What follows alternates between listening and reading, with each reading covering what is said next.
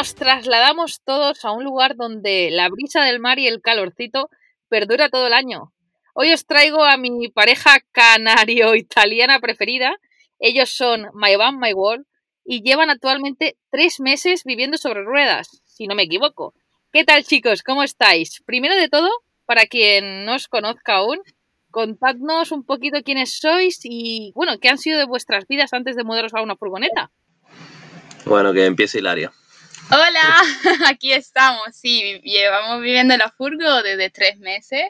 Y bueno, yo soy Hilaria, soy italiana, vivo aquí en Canarias con Adri por el momento. Pronto nos iremos.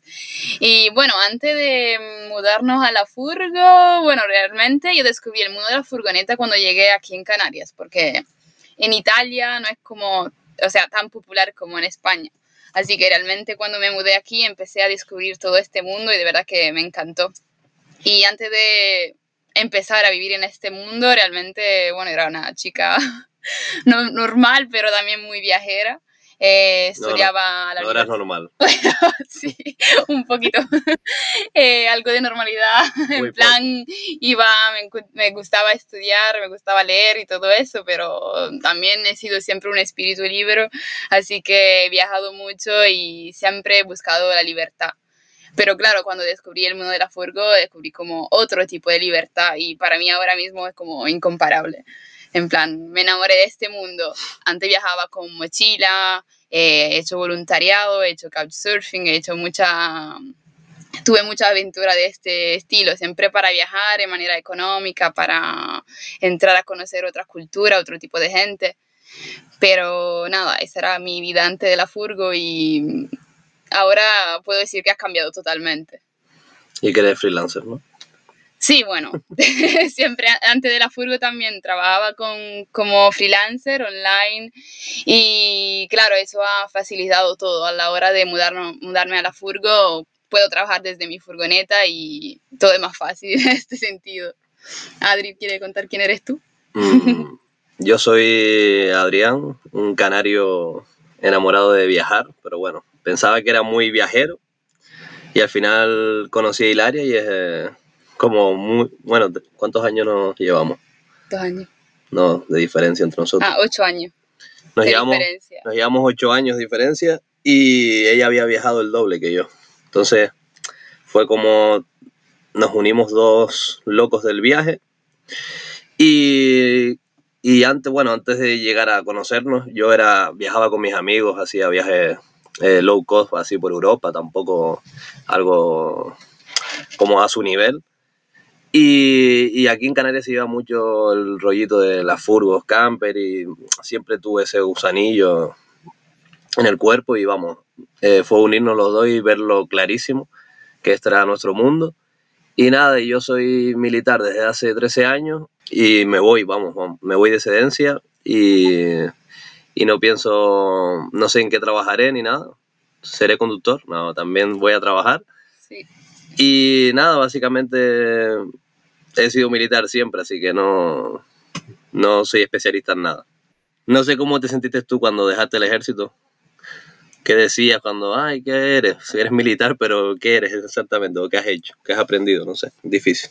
Sí, además eh, en el currículum, ¿no? He sido soldado, soldado. Y en muchas entrevistas que he hecho, luego a lo largo del tiempo, ¿no? Me decían, hostia, ¿has sido soldado? Y cuéntame. Y yo decía, pues nada, pues pegaba barrigazos contra el suelo, subíamos a Coiserola corriendo cargados como mulas. Eh, ¿Qué dices? ¿Qué cuentas, no?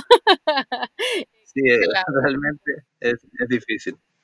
Sí. Bueno, lo tuyo, lo tuyo es mérito, Adri, porque llevas 13 años, lo, mío, lo mío fueron dos años y medio, pero vamos, que, que, que, yo creo que siempre lo he dicho, es una experiencia, no como yo, al menos, ¿vale? A lo mejor alguien me critica, pero no como, no, yo no entré al ejército por amor a la patria, ¿vale? No, no era en plan España, España y, y eso no, era un, yo cuando entré al ejército era en plan que yo quería superarme, era como yo veía los vídeos en la televisión, esos que te venden, que te venden la moto, ¿no? Como decimos en el ejército, y yo veía a los gente subiendo montañas, esquiando, haciendo deporte, que era lo que me apasionaba en aquel entonces. Tenía 18 añitos y yo decía, wow, mm. yo quiero ser como ellos, pero no, no era nada por ni, ni por banderas, ni, obviamente luego pues te tienes que sentir orgulloso de lo que haces, ¿no? Pero que nunca ha sido, o sea, no lo recuerdo yo como mi paso por el ejército como algo de honor, sino como algo de superación personal.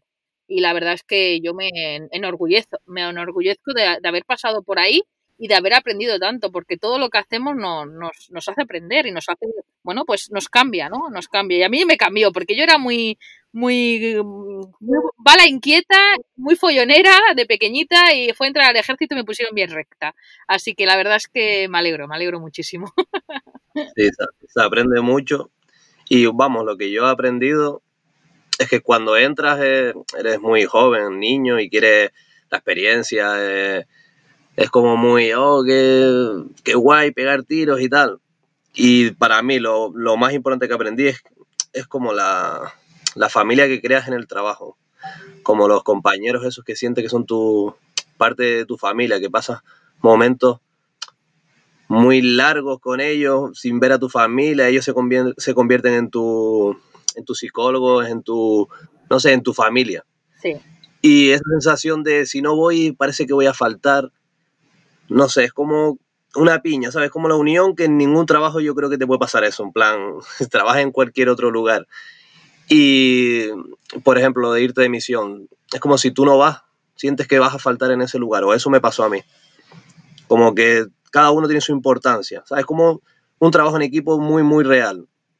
Y yo dudo que en todos los trabajos se forme como esa unión que tiene el ejército en el sufrimiento, en el trabajo tan físico día a día, todas esas cosas, no sé lo que, todo lo que se pasa en el ejército no, no, lo pasa cualquiera. Y quieras o no, te curte y te, y te cambia tu vida para siempre. me encanta, te curte, me encantaba esa palabra cuando, cuando la, decíamos, sí, sí, te curtes. de Siria, también, también habían palabras muy malas que tenías que aguantar y psicológicamente tienes que aguantar muchísimo, la verdad. Sí, los, los primeros años son muy duros, sí. muy, muy duros. Exactamente. Sí, en ese sentido yo y Adri somos muy diferentes porque él es como muy, tiene toda esta constancia, esta, mm, esto de seguir las reglas, mientras yo soy muy soñadora, muy instintiva y a la hora de viajar o de hacer alguna experiencia, yo me lanzo de cabeza sin pensar en nada, porque es, o sea, mm, me parece que tengo que escuchar mi propio instinto, mi propia naturaleza para buscar lo que quiero de verdad y para ser feliz. Y él me está enseñando también a tener un poco de cabeza, porque bueno, mm, hay que equilibrar, exacto. Pero en lo que sí lo notamos, realmente como la constancia que tienes de, no, no por ser humildad, no sé, a mí me pasa, es que a la hora de trabajar algo como muy diario, que era muy duro, que en la Furgo, que estuvimos cuatro meses, eh, día tras día, noto como que yo soy capaz de decir, wow, me pego 10 horas trabajando ahí, no, ¿sabes? No, me canso. Y Hilaria decía, oye, que mañana me levanto para trabajar a las 9 de la mañana. Le digo, Hilaria, yo me levanto a las 7, no pasa nada. Claro, y yo tengo como esa constancia de incansable del ejército que creo que te nace de ahí, de haberlo vivido ya y como que no te cansa. Y Hilaria me ponía los pies en la tierra en plan, vamos a ver, tranquilo. Nos estamos pasando. Nos estamos pasando, no hemos cenado, son las 10 de la noche son, no sé qué, que estamos, no hemos comido nada. muy duro. Ah, se hace duro. Sí. Pero claro, yo creo que la constancia esa la, la he ganado con tantos años en, en, el sufrimiento militar. Claro, hay que tener un equilibrio. Yo creo, que, yo creo que al final os complementáis, ¿no? Es como yo con él y no nos parecemos en nada, de verdad. O sea, la gente muchas veces nos dice, pero es que no os parecéis en nada. Pero bueno, luego tenemos cosas afines, cosas que nos unen, ¿no? Eh, claro. Y nos complementamos. Y ella, ella, siempre lo digo, ella es como mi calma, mi serenidad, y yo soy al revés, yo soy la que le hace mm, explotar el corazón y vivir. O sea, le, como ella dice, dice, yo cuando ella me conoció, yo tenía, o sea, yo tenía 23 años, le contaba lo del mm. ejército, mira, con 23 añitos tenía, desde los 18 que me había ido al ejército y tal, y llevaba pues uno, dos, tres, cuatro, cinco años, cinco años que digamos que eh, llevaba, bueno, llevaba trabajando desde los 16, pero bueno, ponle siete años. Ella me decía con 38, que fue cuando la conocí, decía, es increíble y lo que más me llama de ti es todo lo que has vivido en siete años y que yo no he vivido ni la mitad desde irme a otro país, a buscarme la vida sola, eh, estar en el ejército. Ella alucinaba, cosas que ella pues había vivido una vida normal, como la que conocemos todos, Y, hmm. de verdad que alucinaba, yo, yo pues no era consciente, pero a día de hoy que hemos vivido muchas cosas juntas y le he hecho pues salir como de su monotomía, pero que a ella le gusta, ¿no? Que mucha gente me dice, eh, es que Eli te sigue a todos lados, sí, me sigue, pero yo siempre le pregunto, ¿quieres hacer esto? ¿Quieres no sé qué? ¿Quieres? Y ella me dice, sí, sí, a todo. Y, y yo creo que lo que yo le aporto a ella, siempre lo hemos hablado, lo que yo le aporto a ella, a ella es el, el, o sea, ella se deja guiar y yo le, le, le, voy proporcionando nuevas cosas, nuevos retos, nuevas... Y ella en, momentos me calma, cuando yo estoy ahí, me calma. Entonces yo creo que a vosotros os pasa un poco lo mismo. Habéis hecho, os ha unido el mundo de la libertad, de los viajes y tal, que eso fue vuestra gran unión, pero en, os habéis ido haciendo balanza. Claro, es que yo conocí a Hilaria por Couchsurfing y recuerdo, bueno, la historia íbamos a, le iba a enseñar el Teide y eso, para hacerte un mini resumen de la, cuestión. Y cuando empezamos a hablar, yo venía de hablar en inglés, me dolía la cabeza. Y claro, yo digo, esta chica no va a hablar español bien, voy a acabar hablando italiano, esto italiano mal. Y nada, hablo con Hilaria y era como, hablaba español hasta mejor que yo. Súper bien. Y empezó a contar su vida, ya tenía, tenías 22, ¿no? Sí, 22 tenía, años. Tenía 22 años empezó a contar que había estado en, haciendo tu esto en Turquía, que había ido a Noruega haciendo tu esto, que había estado en Australia, en Nueva York, en, en Grecia. En, Grecia, enseñando, enseñando, a, enseñando a niños en Grecia. Había estudiado en Rusia. Y yo digo, pero ¿qué he hecho yo con mi vida estos años? Sí. ¿Sabes? Que hablaba cinco idiomas y yo hablo, siempre he deseado hablar bien inglés y soy un desastre.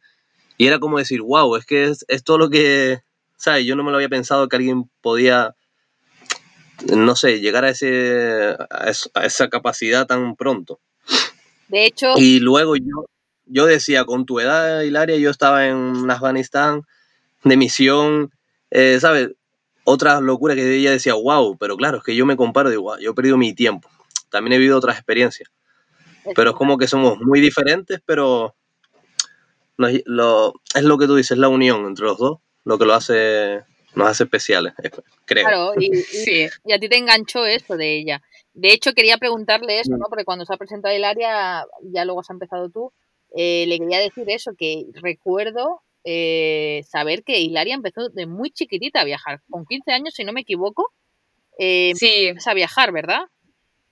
Sí, Mm, desde lo es que desde siempre me, me, encantó estudiar idiomas y entonces cuando, cuando era pequeña yo no quería regalos de mis padres, decía, por ejemplo, que lo que me, me, me hubiese hecho más feliz eh, hubiese sido un viaje. Eh, muchas veces preguntaba cómo para hacer proyectos, para ir a estudiar un idioma al extranjero, viviendo en otras casa, en familia de esos países. Entonces, como fue la manera más eficaz para aprender otros idiomas. Y entonces ya con los 14 mm, gané un concurso, de hecho, mm, con el instituto y pude ir a París eh, para estudiar un mes. Y ahí, claro, he vivido con una familia francesa, eran dos viejitos, me, me, enseñaron un montón sobre la cultura francesa y desde ahí después lo hice también en Londres, en, um, en Sevilla, eh, o sea, he vivido bastante esa experiencia desde ya pequeña. Entonces fue como que desde pequeña ya empecé a abrir mi mente y a conocer otras culturas. Y cada vez que volvía en Italia a mi casa era todo el mismo, era siempre la misma situación. Veía como mis compañeros que estaban siempre pensando ahí en jugar y hacer cosas demasiado normales para mí. Así que fue como una, o sea, me enganché a los viajes, en plan que, que estaba siempre deprimida y triste si no viajaba, era como una exigencia que, que mi cuerpo me lo pedía.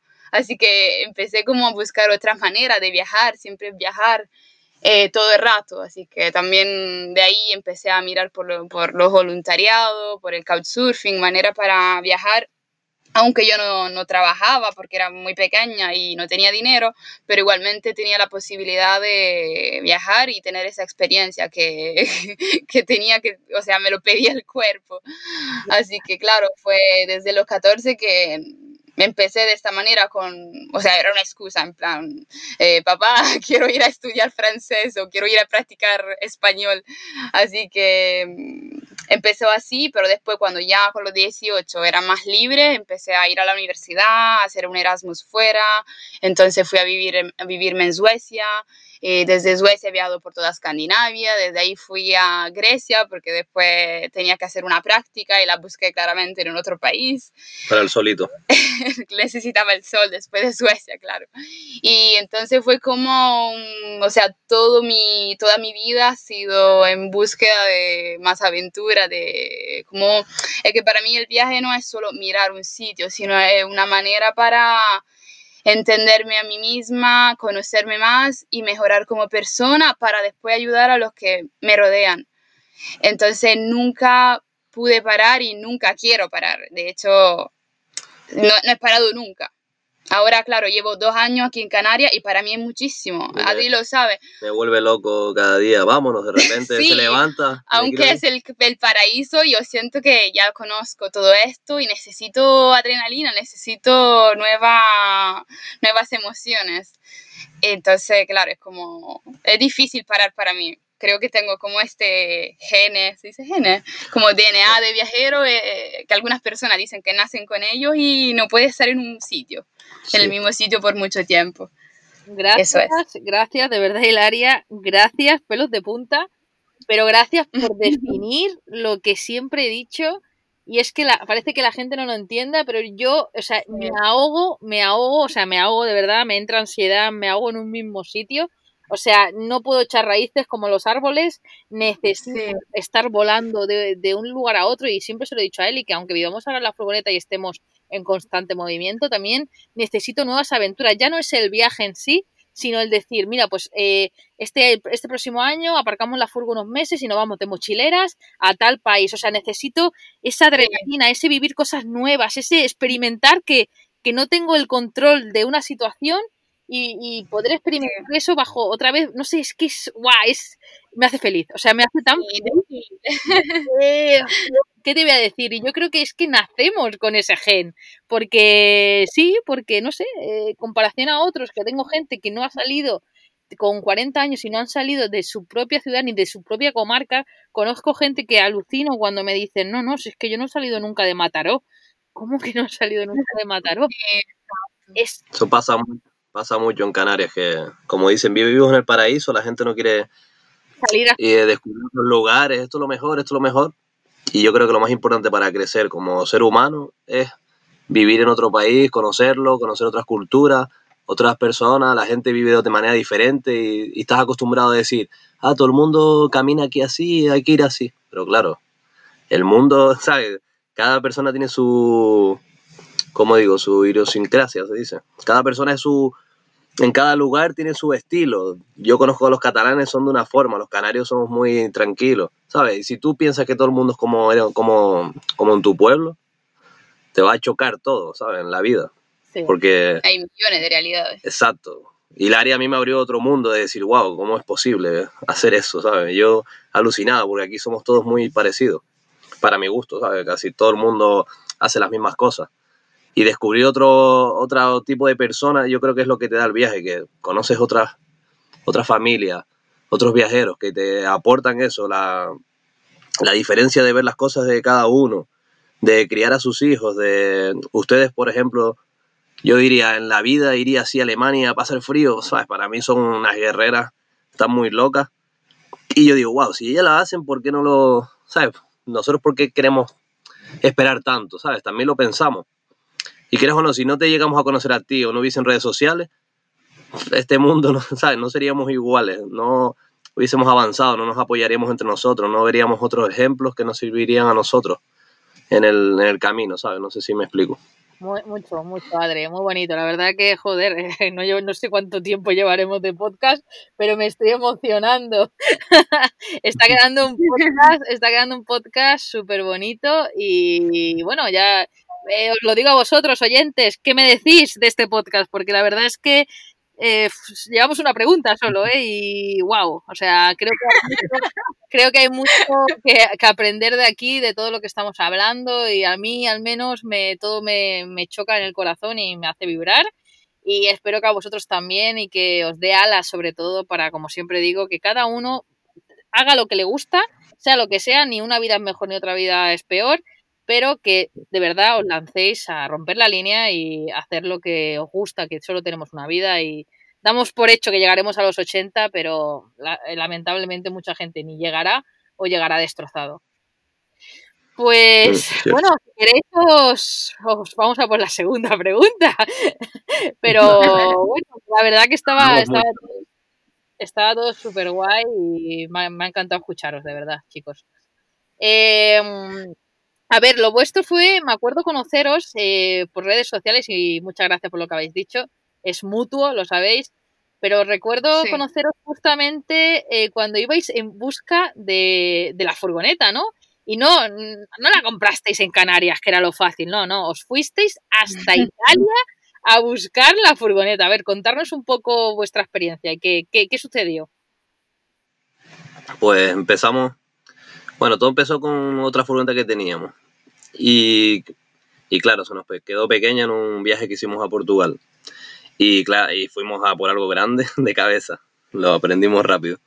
Y empezamos la búsqueda aquí en Canarias y era súper caro. Porque yo soy de mirar mucho y comparaba y decía, o sea, la península estaba todo más barato y tal. Y hablábamos con el padre de Hilaria, que se dedica un poquito al, al mundo de, de, los repuestos, recambios, algo así. Sí. En Italia. Y el padre nos decía, ah, eso es muy caro, no compren eso, es muy viejo. Eh, lo compran aquí en Italia. Y yo no me lo creía, básicamente le decía Hilaria, va, pero es imposible que en Italia sea más barata. Si Italia es más caro para todo y tal. Y acabamos, el padre enviándonos una furgo, que por cierto, no sabía bien diferenciar lo de L3, L4, H2, H, ¿sabe? Como que los anuncios... Claro, es diferente en Italia. claro, y si le preguntabas lo ponían hasta mal, así que no te puedes ni fiar por cómo lo ponen, tienes que ver la imagen. Y recuerdo que el padre nos dijo, ah, mira, está súper nueva. Ah, me llamó, me llamó un día, sí, y nos dijo que había visto una furgoneta que estaba súper bien, tenía pocos kilómetros, era súper nueva, tenía buen precio. Y me dijo, no, ha dicho que es una L2. Y yo, no, papi, esa es muy pequeña, no nos da. Así que después él, nos dijo, ah, bueno, vale, no pasa nada. Después, a los dos minutos, Adri me dice, pero pídele una foto nos envía la foto y era justo la furgo que estábamos buscando. Entonces yo no, papá, no, vuelve ahí, porque él estaba ahí en el sitio, era como clientes. Y, y, al momento le hemos dicho, mira, la furgo nos interesa, está genial, está increíble, nos parece justo la furgo que queremos. Así que él empezó a hablar con el tipo, nosotros estábamos todavía en Canarias. Mm. Pero ya teníamos pensado, o sea, teníamos el billete. Esa era una buena idea, pero igualmente vimos más furgos allá. Claro, teníamos que verla de en persona. Y me di cuenta, una, un apunte que hago es que los italianos son los negociadores más grandes que he visto en mi vida. La mafia. era como... era como, no, sé si la mafia, pero el padre de Hilaria era súper duro con el, con el chico de la furgo y... Bueno, es que mi padre se dedica a eso, es así que, es normal yo me tener que negociar. Era como el rastrillo, ¿sabes? No, pues no sé qué, oh, 50 euros porque yo necesito comer, no, que no te doy. Era alucinante decir, como un tío que vende coches llega a, este nivel. Pero vamos, el padre negoció muy duro por nosotros y nos salió un regalo para el modelo que es, que es súper nueva. Tiene muchísimos extras porque en Italia tienen más extras que en España. Eh, ¿cómo, explicar eso? Eh, llevé la furgo aquí en Canarias a la casa Fiat y tiene los extras que están poniendo ahora en España en 2019. ¿sabes? La furgoneta. Y la nuestra es de 2014 y tiene cámara trasera, que aquí ni la habían visto. Tiene, ¿sabes? De fábrica. Eh, vamos, la, navegación. la, navegación. la consola es como de, las nuevas de ahora. Y la habían puesto allá en 2014, así que es un puntazo traer una Fiat Ducato, esos modelos que todos queremos. La típica Fiat Ducato, Citroën Jumper, todo eso, desde Italia. Lo recomiendo. Y bueno, fue bastante difícil conseguir el papeleo, todo esto, también porque empezó todo en la era del COVID y empezaron a cerrar la frontera, todo esto, y nosotros esperando hasta el último minuto la matrícula provisional para poder viajar, así que fue bastante complicado. Eso fue una historia digna de contar, porque teníamos como, yo creo que era un miércoles, conseguimos el papel, y el jueves teníamos que llegar a, estábamos en Bari, y teníamos que llegar a Roma a coger el barco el jueves, Hilaria. Sí, el día siguiente. De Roma a Barcelona. Y teníamos que estar en Huelva el sábado por la mañana para coger el barco de la Canarias. Y ya estaba el confinamiento que se iba a poner ya, todo el mundo sabe, está llegando el boom a, a España. Y fue una locura embarcar el, en el barco, la gente tosiendo, nos vamos a enfermar aquí. Eh, nos van a cortar el, no iban a salir los barcos ya de Italia a España porque iba a empezar el confinamiento total en España. Eh, la matrícula de la furgoneta que nos dieron era un cartón, un papel con, una, con la matrícula. Eh, llegamos conduciendo 11 horas sin parar de Barcelona a Huelva y me paró la Guardia Civil en Huelva, que cómo había llegado hasta aquí con un cartón ahí puesto. Porque, eh, bueno, la matrícula provisional italiana no es como la alemana, ¿no? Que es como de otro color y está, pero se ve una matrícula normal. En Italia te dan literalmente un papel que tiene que poner con cinta en la furgo. Claro, y cuando llegué a, a, Huelva nos metieron los perros y yo le decía a mi sargento, pero si me lo dan ahí así, ¿qué puedo hacer yo? No, pero ¿qué te piensas que esto es Venezuela? Todos los controles desde Barcelona aquí te los saltaste, no sé qué. No sé ni cómo me dejó embarcar. Sí. Pero bueno, eso fue la... Qué fuerte. Todo eso en, pocas horas corriendo. Sí, eh, no voy a llegar, se me va a hacer tarde y al final lo conseguimos y fue como llegar a Canarias con toda esa prisa. Y relajarse. Y todo confinado, no podemos arreglar papeles, no podemos hacer nada. Diciendo, bueno, nos hubiésemos quedado en Italia comiendo pasta y pizza. Pero bueno. Pero bueno, también os digo una cosa, no tuvisteis suficiente con esta odisea que luego vais y os ponéis a camperizar la furgoneta vosotros mismos. Y encima que yo sin tener nociones de nada, igual que nosotras, ¿no? Sí. Sí. Pues las nociones mías son muchos, muchos vídeos, leer mucho y casi no dormir por la noche, cada vez que tenía que, cómo hago la fontanería, pensar, mirar, preguntar, eh, fue una locura. Pero vamos, para nosotros fue súper bonito que hay que decir que peleamos mucho entre Hilaria y yo, y mi padre, que también estaba por ahí. Discutíamos muy a menudo con cualquier cosa, era, ah, no sé qué, Hilaria lo veía todo fácil. Yo tenía que pensar en la inclinación, no sé qué, pero Hilaria tenía muy buenas ideas, ¿sabes? El toque cookie bonito se lo da a ella. y era, era una paliza eh, aprender, pero vamos, no lo cambio por nada. La experiencia de hacerlo tú mismo es, como dice todo el mundo, es si no lo mismo hacer una casa que tú mismo que comprarla, es una pasada. Y lo orgulloso que te sientes y lo bonita que la vemos. A lo mejor no, está, no es tan bonita, pero la vemos espectacular. Es algo vuestro. Claro. Y fue, eh, no sé, la primera vez que cortamos la chapa fue como, ah, no lo hagas, espera, mide bien, ¿qué vamos a hacer? La vamos a poner, no va a estar recta y tal. Pero nada, empiezas, coges carrerilla y todo va surgiendo y todos los problemas tienen soluciones te pones y miras y a veces te atascas, te vas para casa, lo piensas, peleas tres horas con tu pareja, vuelves al día siguiente y ya sabes hacerlo, ¿sabes? No sé, yo, para mí es una experiencia única y, y, lo pasamos, ahora lo pienso y, ¿sabes? Me gustó y, y me encantó hacerlo. No sé, Hilaria, que ella trabajaba más que yo, tenía que venir aquí a aguantarme y a ayudar. Es muy duro. no, no eh, llores, Hilaria. No, para mí fue un infierno, cuatro veces de infierno de no tener vida, pero por ejemplo diría, si no tuviese que trabajar tanto, estar en casa encerrada 10 horas al día al ordenador, porque bueno, para poder invertir tanto en una camperización tiene que hacer mucho dinero también. Claro, pero no, teníamos ahorros, fue... También, exacto, era como cada mes lo que producíamos lo íbamos a invertir en la furgo. Y nosotros sabíamos que queríamos hacerla bien porque iba a ser nuestra casa desde el principio y queríamos hacerla entonces una vez y pensando en toda nuestra comodidad de necesidades. Así que fue como muy, muy intenso, mucho trabajo. Yo trabajaba de verdad 10 horas al día al ordenador y bueno, el trabajo al ordenador parece siempre fácil y bonito, pero es muy alienante, es muy, te cansa, te quita mucha energía. Y después de trabajar al ordenador yo tenía que ir al taller y trabajar físicamente en la furgo hasta noche y después por la mañana temprano todo otra vez y sin tener vida, sin poder ni tomar un café un, fuera, sin tener ni el tiempo de hacerte un desayuno con, con calma. Me despertaba el sábado y Adri, no, corre, tenemos que ir, mi padre me está esperando. O sea, era como una, una, una carrera, todo era una carrera. Un, Entonces, gran, un gran apoyo fue también mi padre porque aunque no tenía conocimiento de, de carpintería ni esas cosas, siempre buscaba soluciones y claro, los viejitos no tienen sueños, ¿sabes? se levantan, se, levantan súper temprano y él siempre estaba el primero. Y era como nos levantamos tarde y Hilaria decía, eh, mierda, mi padre ya está ahí, corre Hilaria, corre. Y era día a día, ¿sabes? Tirando, tirando el carro. Después mi padre decía, no, yo ya me voy. es súper duro, pero merece la pena. No, claro, eh. también alquilamos un local y somos unos ratas y no queríamos pagar más, más meses. Claro, porque ya lo íbamos a acabar y fue como, ¿cuánto lo hicimos? ¿En dos meses? Tres meses. Sí, lo más, creo que alquilamos, solo pagamos dos meses de alquiler de, del salón. Y, y lo resto lo hicimos al aire libre. Y fue una, fue en plan una carrera, hacerlo esos dos meses fueron los más intensos. Los dos primeros meses pusimos ventana, claraboyas y poco más. Aislamiento, suelo. Claro, que realmente la, la camperización yo diría que la hicimos en dos meses y todavía le estamos haciendo ciertas cositas. Sí. Qué guay, no, no, la verdad es que yo he vivido todo vuestro proceso y anda que nos molaba verlo. incluido, incluido vuestras discusiones.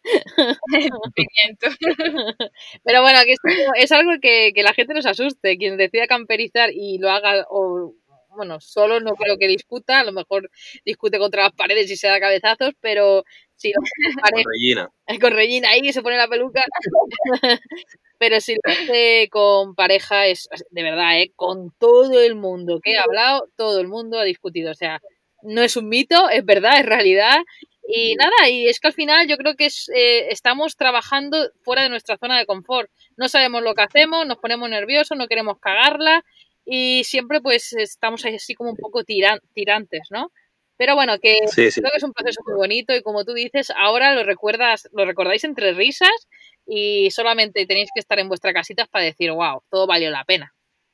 Sí, sí, sí sin duda. Yo creo que tam también nos pusimos esa prisa de acabarla rápido, de dejar el piso cuanto antes, es como que queríamos romper la línea y queríamos eh, largarnos cuanto antes. Entonces fue que tenemos que dejar el alquiler, estamos pagando mucho y fue como toda esa presión para ahorrar, para marcarnos una fecha y venga, tenemos que acabar cuanto antes y claro, si esto lo haces en un año, una familia con siete hijos y se lo toma con calma, vamos, otro rollo. Nosotros fue como Sí. muy rápido, yo soy súper perfeccionista, Hilaria también, y fue como, esto no queda así bien y tal. Mi padre decía, eso pones una cortina ahí y ya está. Y dice, Quería taparlo todo con cortina. Y yo decía, no, no, vamos a hacerlo de nuevo. Y vamos, hay que ser constante, tiene que gustarte mínimamente. Tampoco tienes que ser experto, porque no, yo no soy experto. Y con constancia, amor a lo que estás haciendo, sale todo. Despacito y, y todo sale. No, y además que, que es lo que hablamos, ¿no? Que a día de hoy hay mucha información en internet. Yo también me, me, o sea, me despertaba viendo vídeos y me acostaba a las tantas, no dormía nada. Iba al trabajo, nosotros lo hicimos en un mes, no la tenemos acabada, obviamente, pero también adelantamos muchísimo en un mes. Eh, metimos mucho trabajo, también dejar un piso que, que también es tiene mucho esfuerzo, tirar toda la ropa, que todo, todo, todo, lo material que ya no usamos, todo lo material, decidir qué es lo que te vas a llevar y lo que no te vas a llevar, todo en un mes y la verdad, bueno, al final en un mes no, fueron cuatro fines de semana. Pero que sí, que gracias al poder de las redes sociales, de los vídeos de YouTube, de toda esa gente que, bueno, que dedicó su tiempo, porque tiene ya, ahora, ahora que os habéis hecho expertos, que ahora hablar, hablaremos sobre ello, pero ahora que os habéis hecho unos expertos en YouTube, sabéis todo el proceso, todo el trabajo que hay en grabar, editar y subir el vídeo. Y bueno, yo, yo, yo, doy muchas gracias a toda la gente que se molestó en, en, poder enseñarnos cómo hacían las cosas, porque gracias a ellos, pues a día de hoy, bueno, gracias a ellos y al final el ingenio que tú le metes, porque puedes coger referencias, pero al final tú lo quieres hacer de otra manera y al final siempre acabas inventando o eh, como se dice, eh, eh, reconstruyendo lo que has cagado, lo, lo, que, lo que has hecho mal. Siempre, o sea, en, en esos momentos yo alucinaba eh, las ideas que se me ocurrían cuando nunca había hecho algo así, pero ves que Sí, sí. la estás cagando, ves que esto no funciona como lo, lo había visto en, en el vídeo y, y, rápidamente siempre encuentras soluciones. O sea, eh, creo que tenemos que darle pues el poder a la mente de, de pensar cosas nuevas y de, de entrar en, en, una materia que no había hecho nunca, pero que siempre tenemos, siempre tenemos soluciones para...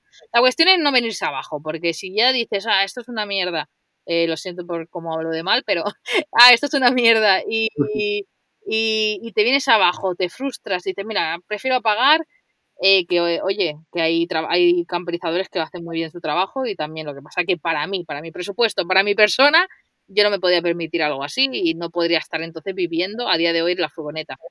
Pero que vamos, que lo que quiero decir es que, que se atreva todo el mundo, simplemente hay que ponerle ganas y actitud y ponerte un tiempo. Yo también creo que es bueno lo que hiciste de poneros una meta, porque no era algo que decías, bueno, pues yo voy a hacer la claraboya, bueno, entonces al final hay gente que camperiza en un año.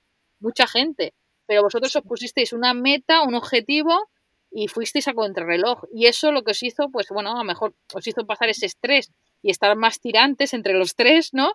Pero por otra parte, eh, conseguisteis vuestro objetivo, además os sentís súper orgullosos de él, de él y, a, y a día de hoy podéis estar disfrutando de lo que queríais, que era vivir en una furgoneta. Sí, y el ahorro que nos supone ahora, ¿sabes? Porque teníamos la fecha clara para irnos y cuanto estuviésemos antes en la furgo, antes íbamos a ahorrar y estamos ahorrando un montón. Exacto. Y, y, estamos viviendo el sueño. Pero te digo que en verano, que fue la época que camperizamos, fuimos a la playa dos veces y esas dos veces pusimos claraboya, ¿sabes? No me expliques cómo. Sí. Fui a la playa con mis amigos, un día fuimos a, A surfear. a surfear y tal, no sé qué. Y Algo, nosotros, no, a las 3 tenemos que ir a camperizar. En plan, era, ¿saben? era una... Ahora lo pienso, digo, no sé por qué me empeñaba justo ese día, eh, hay que poner una claraboya y Hilaria y tal. Hilaria me miraba con una cara y este está loco. Y al final poníamos la claraboya ese día, ¿te acuerdas? Qué Sí, también es la constancia de cada uno y, y yo creo que ustedes se pasaron el juego porque en cuatro fines de semana mudarse y todo, me imagino. Nosotros para mudarnos estuvimos tres días, cinco días Hilaria, ¿qué voy a hacer con la ropa? Me preguntaba toda la ropa que quitábamos, todo, ¿sabes? Es un cambio que hacerlo en cuatro semanas me parece una locura, pero vamos, se puede. ustedes pueden con todo. Exacto, nosotras teníamos el, el- la, el con- la contra, por así, el, el contrarreloj, de que era o nos mudábamos a finales de mayo o teníamos que darle, teníamos que entregarle la caución del piso ya al propietario, no podíamos retrasarlo más. Entonces le dije, o lo hacemos ahora o no lo hacemos. Y sí, fue una locura de querer hacerlo en un mes. De hecho, nos teníamos pensado hacer menos cosas dentro de la furgoneta, irnos con mucho menos, pero al final nos dio tiempo a hacer más cosillas. Y, bueno, y es que sinceramente lo pienso ahora a día de hoy, no sé cómo, cómo, cómo lo hicimos. No me, no me sale, o sea, en mi cabeza es como un álgebra matemático, no me sale, pero sí, sí, se consiguió y al final es eso. Yo creo que es cuando estás haciendo lo que realmente sueñas, te da igual todo y aunque llores, patalees, estés reventada, eh, lo haces. Eh, Hmm. No hay de otra, eh, te curtes, ¿no, Adri? Sí, es, es mirar hacia adelante y tirar para adelante y a veces no te entran las dudas, pero tienes que pensar en tu, en tu objetivo, en lo que quieres y merece la pena para mí siempre. ¿sabes? Todo ese sufrimiento, todo lo que pasamos, todo lo que perdí, porque pierdes cosas materiales, pero muchísimas. ¿sabes? Mi casa se la dejé a mi hermano, que era un alquiler, ahora está él viviendo en ese alquiler porque estaba muy bien de precio. Y es una pasada toda la ropa, toda mi vida que tenía ahí y dejé atrás. Pero vamos, no hay nada que esté más orgulloso de sentirme como me siento ahora, de libre, de no tener sino lo que llevo encima prácticamente en la furgo. Eh, es una liberación de tan grande de decir mm, me puedo ir cuando quiera, donde quiera. Eh, todos los gastos se han reducido, no sé, es una pasada. Porque tenemos, guardamos cosas en casa que no tienen sentido, recuerdos, eh, libros, tenía cosas de toda mi vida y quitarte todo eso de encima, yo lo recomiendo a todo el mundo, aunque viva una casa, que es una liberación y una sensación de bienestar Mm, que, ¿sabes? No, yo no sentí nada de apego. Tiraba, ¿cuántas bolsas tiramos? Sí, tiramos de todo. Siete bolsas gigantes, la dejamos una pasada de, de ropa, de cosas que no tenía sentido y te sientes súper, súper bien. ¿Sabes? Cuando metes todo en la furga, ya, esto va a caber y al final nos ha sobrado espacio. Igual que a nosotros. En verdad, Tirar siempre más cosas. Ya estando en la furgo, yo digo, no, eso no lo necesito. Y, to- y tiro todo. Claro, al final te acostumbras a vivir con poco y eres el triple de feliz porque no tienes que pensar en... Nosotros lavamos la ropa cada 20 días y tenemos como la ropa para todos esos días y vamos a la lavandería un día, que es el, como el día más duro de la furgo, es eso, ir a la lavandería, doblar todo y guardarlo, que es una, una chorrada de, de nada, de... ¿Cuántos nos dura? ¿Una hora, dos horas? Sí, un par de horas. Es como lo más duro de vivir en la furgo para nosotros. Y es nada, es ir a la lavandería, esperar, Hilaria se pone a leer y tal, coger la ropa, doblarla, y eso es como el día más duro de una furgoneta, que en una casa harías eso cada cuatro días, ¿sabes? Exacto, exacto, exacto. Yo a veces pienso en eso, en que las cosas, es que yo aún, aún, de verdad, aún no lo he encontrado y siempre lo digo. ¿Y qué es lo peor de vivir en furgo? Es que no lo sé. Es que aún no me, aún no le he cogido tiricia a nada. Y, y Mm. no me, no me cuesta hacer nada de eso porque yo pienso, con lo desordenada que yo era en una casa, madre mía, yo pienso en todo lo que tiene que hacer en una casa y es que no es ni, o sea, es, un, es una montaña enorme y yo lo que hago en la furgo es una, una piedrecita de esa montaña. Entonces, no le encuentro nada incómodo y mira que ya sabéis que vivo sin lujos, no encuentro ninguna incomodidad porque yo creo que si lo comparas con, con todo lo que hacía en una vida normal, o sea, es que vivo de lujo. Entonces, claro, quizás al tiempo o a los años le encontraré que habrá algo que me dé, no lo sé, hay gente que dirá que, ah, es que esto me gusta más, esto me gusta menos, pero de momento todo lo que hago me gusta y lo disfruto. Sí. Mm, es que como más simple es más, es más fácil y más feliz, para mi gusto, ahora mismo. No entiendo lo de acumular cosas, yo hablo con mi madre, con mi hermano, digo, pero ¿para qué compran eso? ¿Para qué lo necesitas? Es un gasto que, ¿sabes? Como que nos ha puesto la sociedad o, nos hemos creado así, como, oh, tengo esto, tengo esto otro, oh, me siento mejor. Y eso te llena tres minutos, ¿sabes? Exacto. Después es un, objeto más que tienes ahí que no sirve para nada. Que queda ahí, que queda ahí expuesto en casa, en, en una estantería o guardado en un cajón. Exactamente, sí, sí, efectivamente. Mm. Tal cual. Familia, por primera vez voy a hacer un break y es que tengo que contaros algo. Y es que el anterior domingo lancé Patreon. Ese era mi nuevo proyecto, entre otros, que tengo para este 2021. Para quien no conozca Patreon, seguramente el miércoles os subiré un podcast extra hablando de él. Ya hicimos un directo que también lo tenéis en mi feed de Instagram. Y nada, simplemente quería deciros que es una manera de apoyar todo el trabajo que le dedico a editar los podcasts, a editar los vídeos, tanto para YouTube como los que subo de humor cada lunes.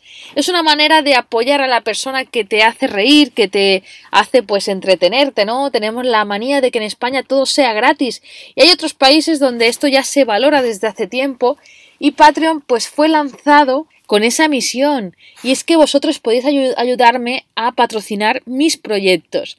No tengo que estar buscando patrocinadores, sino que las personas que quieran apoyarme con un café mensual o con una ducha de agua caliente podéis escoger el nivel, podéis hacerlo y podéis pertenecer a esa comunidad privada donde además de tener todo en primicia, pues hago cosas que son exclusivamente para Patreon. Y la verdad es que estoy muy contenta por el recibimiento. Somos seis, así que dar las gracias a la familia Vidajera. Somos autor. Roti, que es Fabiola. Laura Méndez Gil. Olga. Y Flanoises, muchísimas gracias por valorar y aportar vuestro granito de arena en mi proyecto. De verdad, no sabéis lo que os lo agradezco. Y si vosotros también queréis ser una de esas personas que apoyan mi proyecto, simplemente tenéis que meteros en la página de Patreon y buscar Nanoninus por el mundo y elegir un nivel. Si no, también tenéis el enlace directo desde la biografía de mi Instagram. Y ahora sí, continuamos con el episodio. Os iba a decir, chicos, porque os habéis lanzado a YouTube, ¿eh? Sobre todo yo creo que aquí la parte de culpa la tiene Hilaria, que le encanta, le encanta grabar y además estáis subiendo, bueno, lanzasteis el primer vídeo el otro día y, vais a subir el proceso de vuestra camperización. ¿Dónde pueden, dónde pueden encontrar, encontraros? Pues nuestro canal se llama My Van My World, que traducido sería Mi Furgo, Mi Mundo en inglés. Y sí, ahora estoy empezando a subir todo el proceso de camperización poco a poco, porque hasta ahora tuve que descansar después de toda, de toda la camperización. Y nada, no son videos tutoriales, como ya he dicho en mi primer vídeo, que es como una introducción, pero nada, queremos compartir nuestro día a día de este proceso y si podemos ayudar a alguien, lo haremos.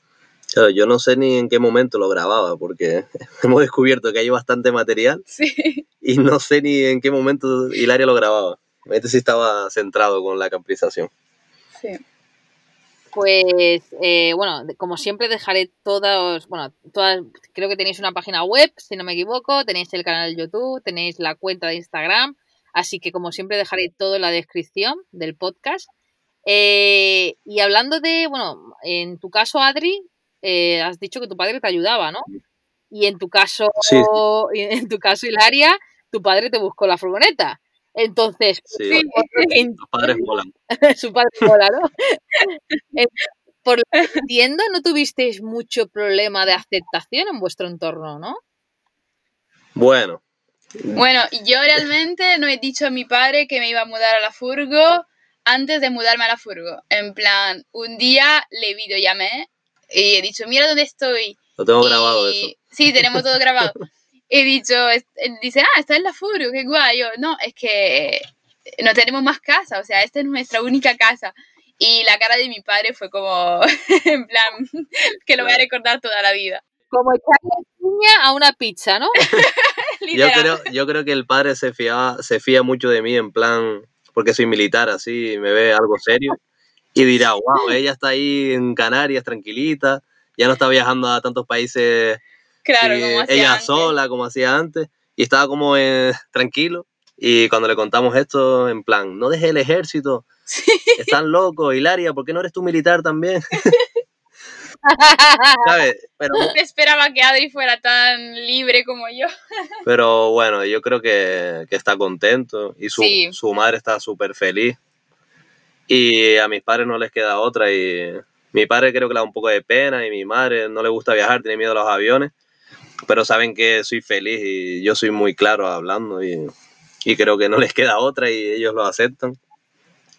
Y vamos, si eres, si yo creo que si tus padres te ven feliz, no te pueden decir, no, no hagas esto, haz lo otro, sino... Ellos quieren nuestra felicidad. claro. Bueno, bueno, ahí estoy un poco. por, mi, por mi parte, yo todo bien, ¿eh? por mi parte, la verdad es que mis padres. Eh, es, que, es que lo que dices es que ya no sé qué esperarme de ti, hija. Es que, es que ya no nos sorprende. Ya, ya no. Exacto. En el caso de Eli, a ver, entiendo que los padres sean muy mayores y les cuesta mucho, ¿vale? Pero bueno, que también ya no solamente el caso de Eli, conozco otras personas, ¿no? Que, bueno, pues los padres son bastante mayores y les choca mucho, pero hay que entender también que, bueno, que es, otra generación, viven con su paradigma, como decíamos antes. Es como decías tú, ¿no? Que los canarios eh, no estaban abiertos, o sea, no, no, no, no, concibes todo, todo eso de viajar por el mundo en una furgoneta o cosas así, ¿no? sí, no, claro, bueno, no se puede generalizar, no todos, en, ¿sabes? Cada uno es un mundo. Pero creo que eso, que, que a cierta edad es como, ¿y cuándo van a tener hijos? Nos pregunta, por ejemplo, y nosotros no, no somos de tener niños. ¿Sabes? Yo por lo menos no, no soy partidario y todo el mundo nos pregunta y es como que al salirte de lo normal eres un loco, un sin techo, un diferente, hippie, de todo. Te llamar, ¿qué van a vender pulseritas? Siempre cae esa, ese comentario. Y lo que no saben es que vivimos eh, súper bien. Sí. Que ganamos hasta, lo ganamos bien, ¿sabes? No necesitamos nada más. Y es como que vivimos el triple. Cada día es vivir. Sí. No en tu casa y ahora qué hacemos, ahora dónde salimos, sino ya estás en el lugar que queremos. Y en Canarias es una pasada, estamos en la playa, en, el monte. Conocemos gente, estamos siempre felices. Mm, compartimos. Vivimos el momento. Claro, vives el triple de lo que vives en una vida convencional. De experiencia. Os odio de, experiencia, de naturaleza, de hoy me pego un baño, hoy me apetece frío, vamos a, probar la calefacción. Vamos al monte. Es que es como tener, es que yo siempre digo, ¿por qué no lo hice antes? ¿sabes? Teníamos que haberlo hecho antes. Eso, eso es lo que siempre me he repetido. ¿Cómo no descubrí yo esta vida antes? Pero bueno, al final yo creo que pues tenemos que, como lo que hemos dicho antes, ¿no? Que tenemos que pasar por todo para ir aprendiendo de la vida y ahora poder valorar todo lo que estamos haciendo. Sí, pero Hilaria es una adelantada porque si le saco, le saco siete años y ya está así, siempre va por delante. Eso, eso, eso, eso me dice a mí la Eli. chicos, y así más emocionalmente, ¿qué, emoción, bueno, ¿qué emociones sentíais cuando estabais ya eh, dos, tres días previos a mudaros a la furgoneta? ¿Se os pasaban cosas negativas, positivas? ¿Qué, qué, qué os pasaba por la mente?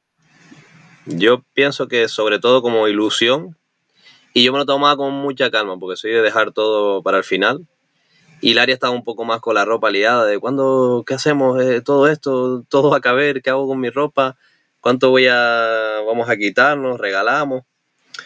Y es como una sensación de, yo creo que, que era ilusión y felicidad, no sé, estábamos deseándolo. Lo que pasa es que algo pasó que vamos a contrarreloj, que siempre nos pasa algo y siempre vamos a, sí, al límite. Sí, bueno, en realidad, claro, siente un poco de, también de ansiedad, un mínimo, y un poco de miedo, o antes de mudarte, pero realmente cuando ya estás en la furgo y te das cuenta que has entregado esas llaves, es como, wow, se abre un, nuevo mundo, un nuevo capítulo de tu vida. Así que todos esos miedos desaparecen al segundo. Claro, es como volver a empezar, pero a lo bestia, en plan decidir, ¿y ¿qué hacemos hoy? Venga, vamos a adaptarnos, porque yo tengo que ir a trabajar, eh, tengo que saber dónde me quedo para poder ir al trabajo de manera cómoda, y el área tiene que tener cobertura para trabajar, ¿sabes? Eso te dura una semana, dos semanas de adaptación a esas cosas, a dónde cogemos el agua, qué hacemos con el agua, qué hacemos con el pipí, eh, todas esas cosas que son súper pequeñitas.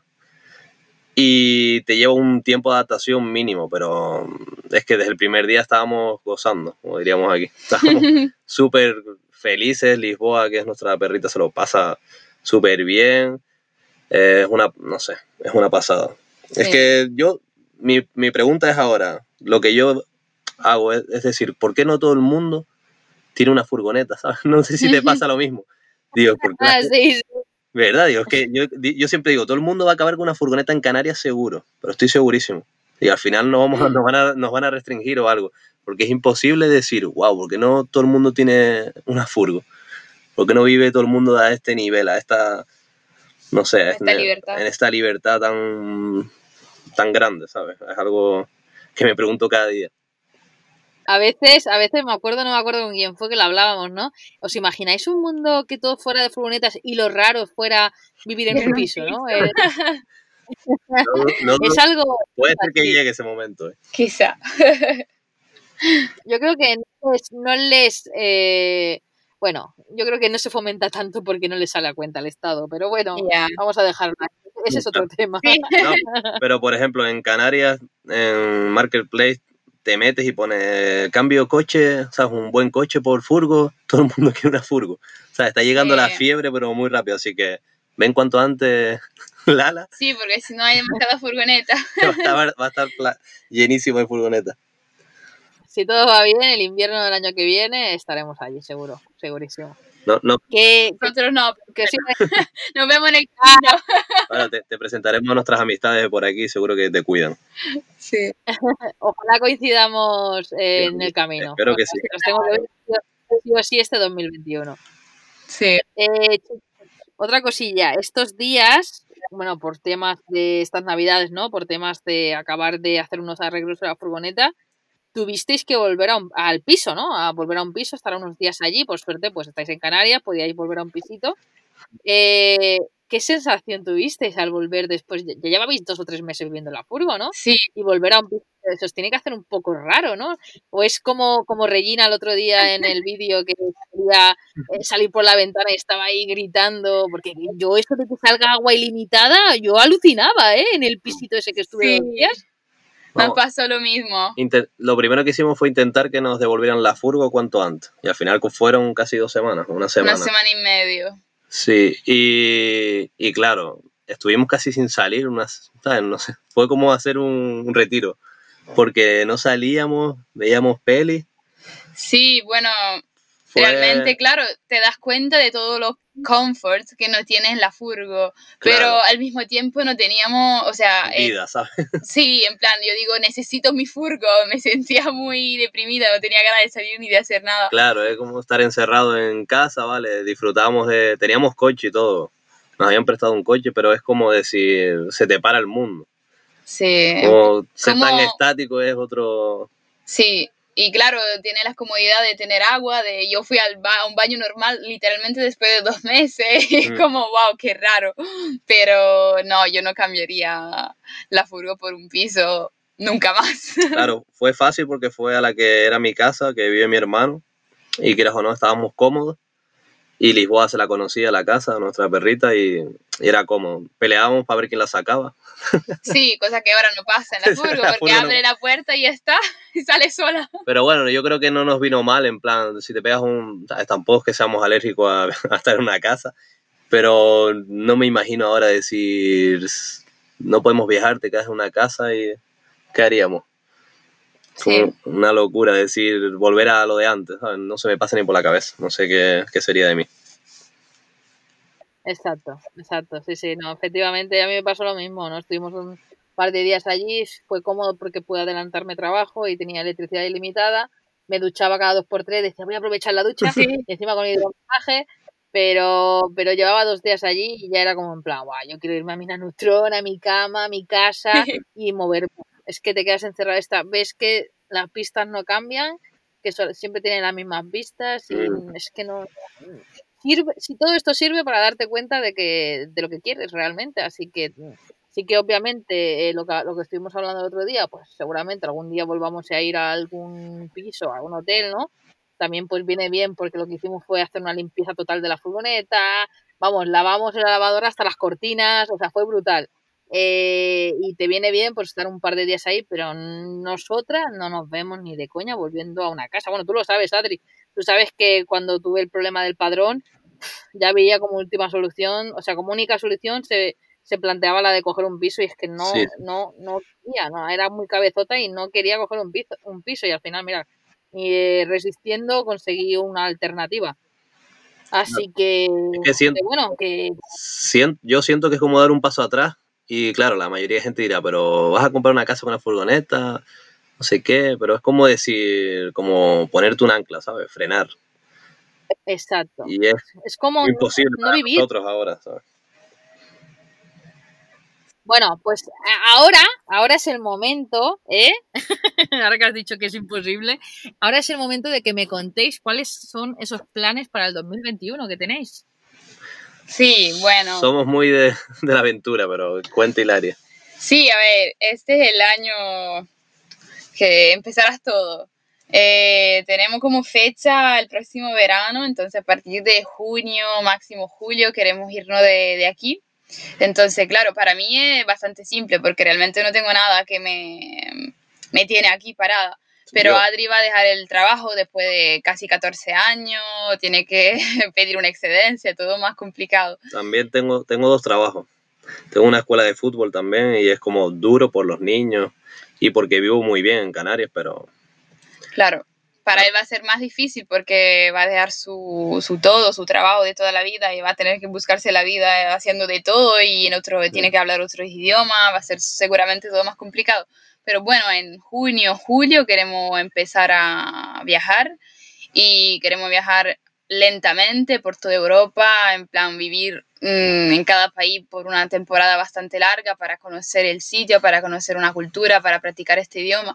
No sabemos realmente dónde vamos a empezar. Teníamos, mm. teníamos pensado Marruecos, pero mm, ahora con el rollo de la, la frontera del COVID, no sé si es lo mejor empezar por ahí. A lo mejor empezaremos, claro, por por España, subiendo por Francia, después Alemania, después Escandinavia, hasta Cabo Norte. Esa es la idea. Hay que visitar a tu familia en Italia. Claro, hay que pasar en Italia, comer algo y después viajar otra vez. Pero sí, en junio, julio, todavía no tenemos nada claro, pero seguramente nos iremos. Sí. Empezará todo por ah. ahí. Nuestra idea también es, es cruzar a Canadá, recorrer América, también queremos, bueno, queremos hacer todo lo que se pueda hacer, así que queremos llegar a Rusia lo más lejos posible. Eh, es que vamos a vivir así, es para nosotros es, ¿sabes? No creo que nos cueste, sino como ya Hilaria produce dinero de esta manera y yo puedo ir trabajando en cada lugar y, y moverme, ¿sabes? Que, que es posible. Eh, no tenemos barreras, queremos ir donde nos pida el cuerpo, queremos visitar esto, pues vamos. Conocemos a alguien aquí, tenemos unos conocidos en Finlandia, que ya son súper mayores, los conocimos así en el, tienen 75 años, y lo conocimos en este mundillo y queremos visitarlos en Finlandia, nos hace mucha ilusión. Ya tenemos como muchas cositas así que, que hacer en muchos lugares y, y vamos, ya vamos los dos a viajar, así que será, será vivir un sueño. Sí, es difícil hacer planes, pero por lo menos tenemos fecha. Sí, exacto. Exactamente. Tenéis el pistoletazo de salida, más o menos, ¿no? Sí. Que eso es lo que más, bueno, no, cuesta, porque a mí no me cuesta nada, pero, sí, sí. pero vamos, como lo que creo que es por vuestros trabajos, ¿no? Bueno, más por el tuyo, Adri, pues estás ahí un poco poniendo, ¿no? Y no, no lo has hecho ya.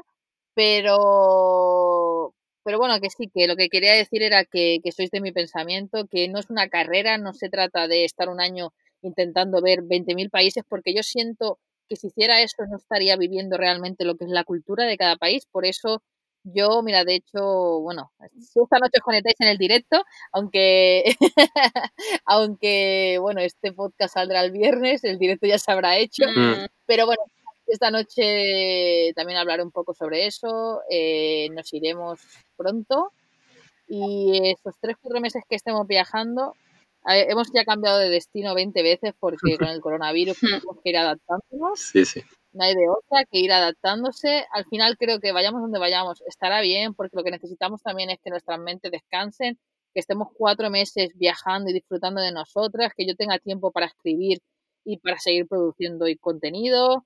Y bueno, y sea el país que sea, yo creo que es que en cuatro meses lo que dice la Eri, digo, ¿para qué vamos a decir, vamos a este país, a este país, a este país? Y es que al final yo creo que nos vamos a quedar los cuatro meses en un mismo país, porque es que en cuatro meses no te da tiempo realmente a ver ni un país ni siquiera.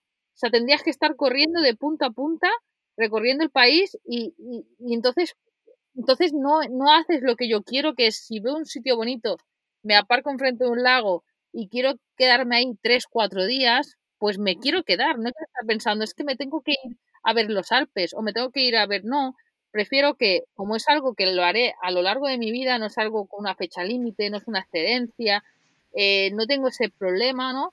pues pienso, si me tengo que quedar cuatro meses visitando, yo qué sé, España, me quedaré cuatro meses, o visitando Suecia, ¿no?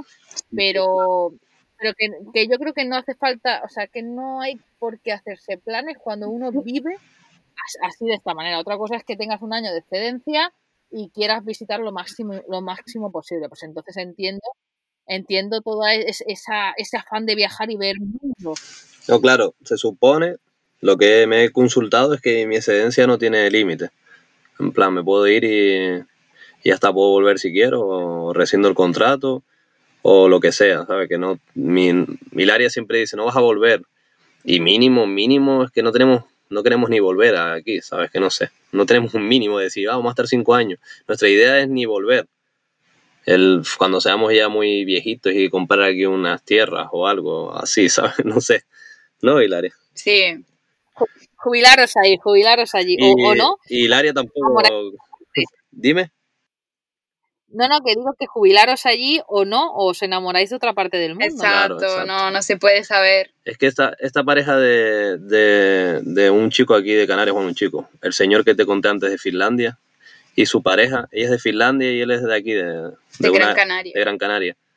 Y, y él siempre es un súper viajero, súper mayor en caravana toda su vida y tal. Y él siempre nos dice, tienen que comprarse un lugar para que siempre puedan volver. Siempre nos, dijo eso muchas veces.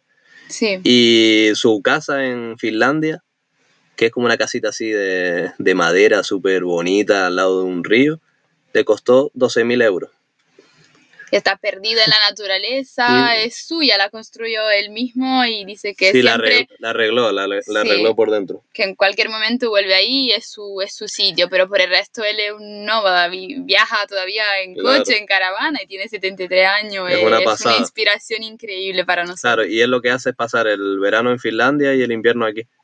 Y es una pasada decir, wow, ¿cómo te puede costar una casa 12 mil euros en Finlandia? Todo el mundo diría que es el triple de caro. Y encima es como una casita de ensueño. Y al final es eso, que el día de mañana compraremos una casa a saber dónde o si la compramos y invertiremos en algo así, es que ni lo sabemos, pero que hay muchas posibilidades, no todo es siempre eh, echar raíz, claro, deuda, hipoteca y echar raíces siempre en el mismo sitio, lo que sea, hay que hacer desapego y, que el mundo es grande.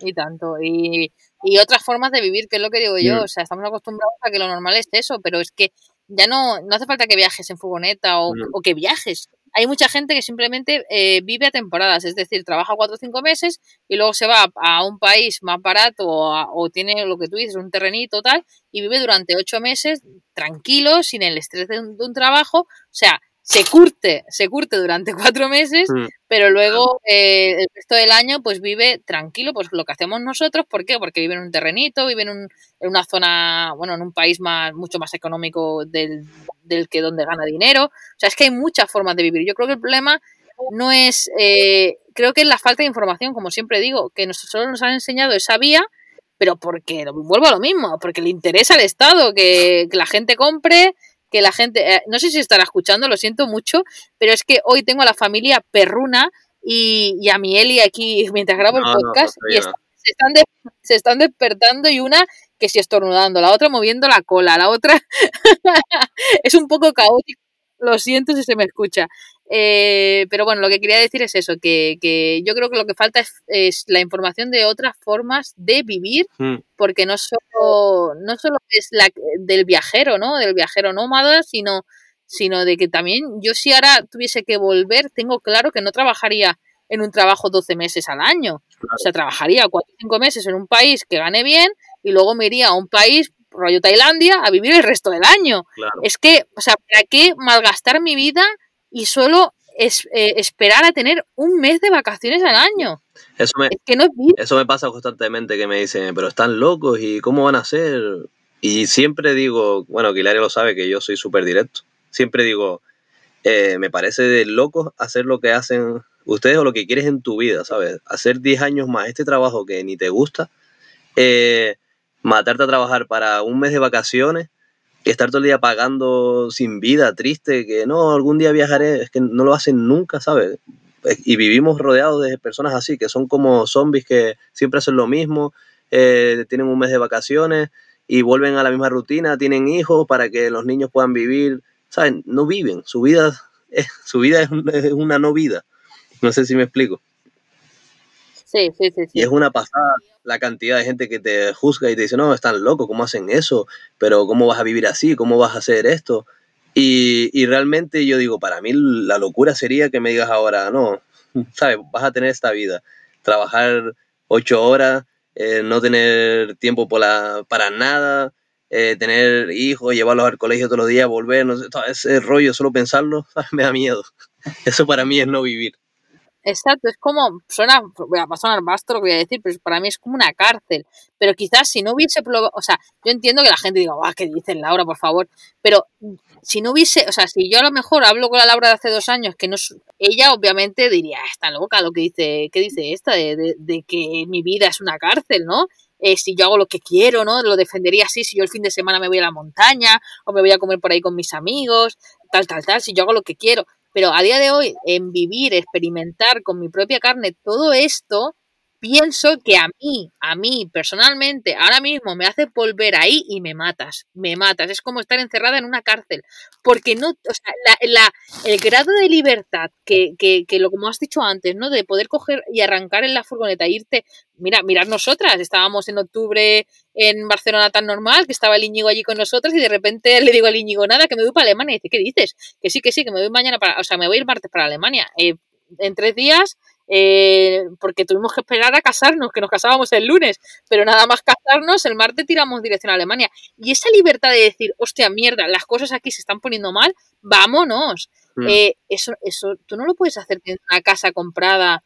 Eh, o, o, ya toda la gente, de verdad, me da lástima, pero toda la gente que justamente ayer vi un, un local de, de, Mataró que ha cerrado, que era un local guapísimo, que era dog friendly, era vegano, era un local de que dices, hostia, de que valían Mataró, y han tenido que cerrar después de 12 años por la crisis, porque no tienen ayudas, porque, o sea, es, eh, has trabajado tan duro para tener un sueño, para, para, o sea, para vivir de algo que te gusta y que una pandemia mundial eh, te ha hecho tener que abandonar lo, lo que tanto esfuerzo de trabajo has, has, has, estado creando durante años y eso no lo puedes controlar. En cambio, tú vives en una furgoneta, tú tienes la libertad de, saber, hostia, aquí va a haber una guerra, se está poniendo mal, tal, coges furgoneta y te vas. Y con tu casita, en, en este espacio tan minúsculo, vuelves a empezar una nueva vida donde te apetezca o donde quieras.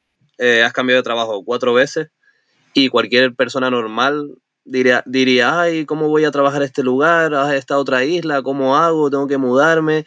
Eh, ¿Cómo hago para ir al trabajo? Son dos horas de camino y toda esa cosa se simplifica viviendo en una furgo, que lo puedes hacer de un día para otro como has hecho tú cuatro veces y que no hay problema, ¿sabes? Como todo es mucho más simple, más fácil y más libre y más, ¿sabes? Para, para mí son todo ventajas. Sí, exactamente. E, y de hecho, cuando nos echaron ahora en el último trabajo, ¿no? Porque no había faena y nos echaron a todos los de la ETT, eh, rápidamente en un día ya nos habían buscado otro trabajo, pero incluso le dije a él, digo, no tarden mucho, digo, cogemos, nos vamos dirección a Bayer a Baviera, que es otro estado que está a 400 kilómetros, esa zona nos conocemos un montón de sitios que nos encantan. Y digo, y aparte también estamos más cerquita de donde queremos ir. Digo, y ya buscamos para lo que queda de, tiempo, ¿no? De, trabajo, ¿no? Para nuestro objetivo. Buscamos algo por allí rápido. Digo, ya cogemos y estando por ahí fronterizos, eh, digo, ya podemos cruzar rápidamente cuando queramos empezar a viajar al nuevo país, ¿no?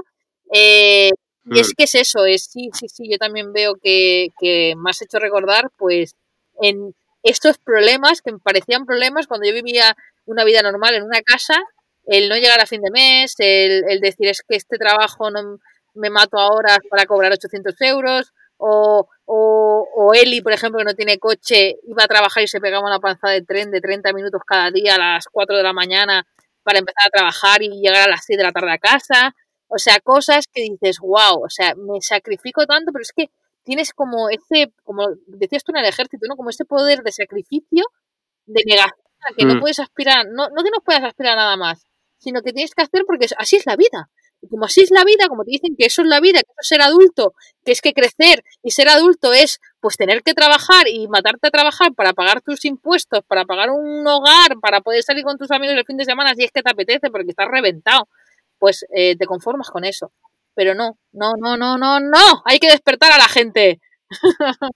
Hilaria, Hilaria siempre me dice eso, siempre. Siempre me dice, pero ¿por qué hay que estar mal? Para Y yo soy de, venga, estamos mal, no sé cuánto, tiramos para, ¿sabes? Estoy acostumbrado a, esa mentalidad de, de no aunque no te guste lo que estás haciendo, tirar para adelante y decir, venga, se puede, da igual, un poco más. Y Hilaria siempre dice, ¿por qué no nos vamos ya? Vámonos mañana. Sí, total. Ella lo tiene claro, Pero yo digo, voy a ahorrar un poquito más, venga, aguantamos hasta junio, hacemos más dinero, eh, tenemos, no por el colchón, porque no teníamos ahora cuando hicimos la furgo, pedimos un préstamo para la furgo para, para pagar nada, de 6 mil euros para pagar la furgo y ya tenemos el dinero ahorrado, pero como decir, vamos a ahorrar un poquito y, cada día pensamos en irnos ya, ¿sabes? Que no sé cuánto puedo aguantar a Hilaria de aquí más tiempo. Sí, yo creo que nos iremos antes. si el COVID lo permite.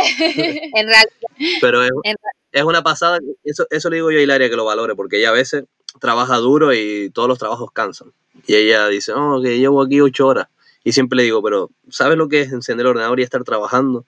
Que la gente tiene que cambiarse, vestirse, ir a una oficina, coger su coche, eso es una hora que no te pagan, llegas al lugar, ¿sabes? Al final dice, trabajas ocho horas y trabajas diez, ¿sabes? Porque en lo que vas, vuelves, te cambias, te preparas.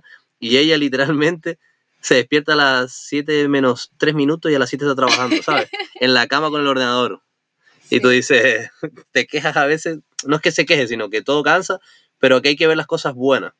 Y hay muchos trabajos que, que no te dan esa facilidad. Ella, ¿sabes? Yo la envidio muchísimo, lo haría lo que hace ella, sin duda. Pasa que tengo que aprender inglés, eh, ruso, italiano, español. no, hace, no hace falta tanto, pero bueno, sí que es que cambiar un poco también el, el poder hacerlo, ¿no? Porque también como que cuesta eh, no estamos acostumbrados a poder trabajar, lo vemos como algo, ¿no? El trabajar en remoto, sí, como nos van a pagar por trabajar desde un ordenador. Y poco a poco se va normalizando muchísimo más, pero sí, a mucha gente es como, ¿pero te pagan por trabajar? O sea, sí, sí, sí, hay otras maneras. O sea, la, vida evoluciona y tenemos que empezar pues a confiar más en nosotros mismos. Yo lo que creo que es falta de seguridad en uno mismo, en poder adaptarse y aprender cosas nuevas. Y chicos, eh, hablando de esto, hablando de esto, que se me olvidaba una de las preguntas más sonadas. Y es que, claro, Hilaria, hemos dicho que trabaja en remoto, ¿no? Para una empresa, si lo quieres contar, Hilaria, ahora. Pero, ¿cómo pensáis monetizar eh, este viaje? Pues sí, realmente, claro, yo quiero seguir trabajando online y yo creo que Adi también en un momento va a entender que le toca a él también aprender algo nuevo para poder monetizar algo Mm, online, de manera remota, porque claro, siempre esta posibilidad de trabajar en un sitio nuevo y todo, pero yo estoy segura que él también en un momento del camino va a decir, bueno, me pongo yo también a trabajar con el ordenador y somos libres todavía más. Claro. Es que a mí me hace mucha, mucha ilusión llegar a un país nuevo y trabajar con lo como haces tú, conocer a esos, ese mundo, sabes que siempre he hecho lo mismo y llegar a un otro lugar eh, otra lengua, aprender ese idioma de esa manera, porque yo creo que lo mejor para aprender es estar en ese, haciendo eso, ¿sabes? En ese país, esa lengua. y quiero aprender otros idiomas. Y me, me hace mucha ilusión trabajar de manera física, ¿no? No sé cómo se dice, en el lugar. Pero claro, yo estoy seguro que acabaré haciendo cositas como Hilaria, que encima cobra mucho más que yo y está gozando, ¿sabes? Y, sí, es que realmente... Y, y algún detalle grande es que Hilaria realmente ahora trabaja en italiano, ¿no?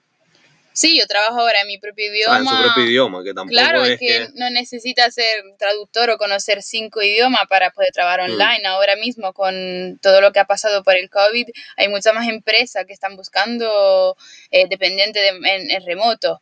Entonces, aunque tú conozcas solo el español, puede trabajar en una empresa española sin Mm. problemas. ¿Y el canario? Y el canario, no lo sé, el canario es otro mundo. Pero nada, que por ejemplo yo trabajo por una empresa finlandesa y me pagan mucho más de lo que me pagaría una empresa canaria ahora mismo aquí ¿O italiana? o italiana. Entonces, claro, yo trabajo por esta empresa finlandesa, pero que se ocupa del mercado, o sea, trabajo por el mercado italiano de esta empresa.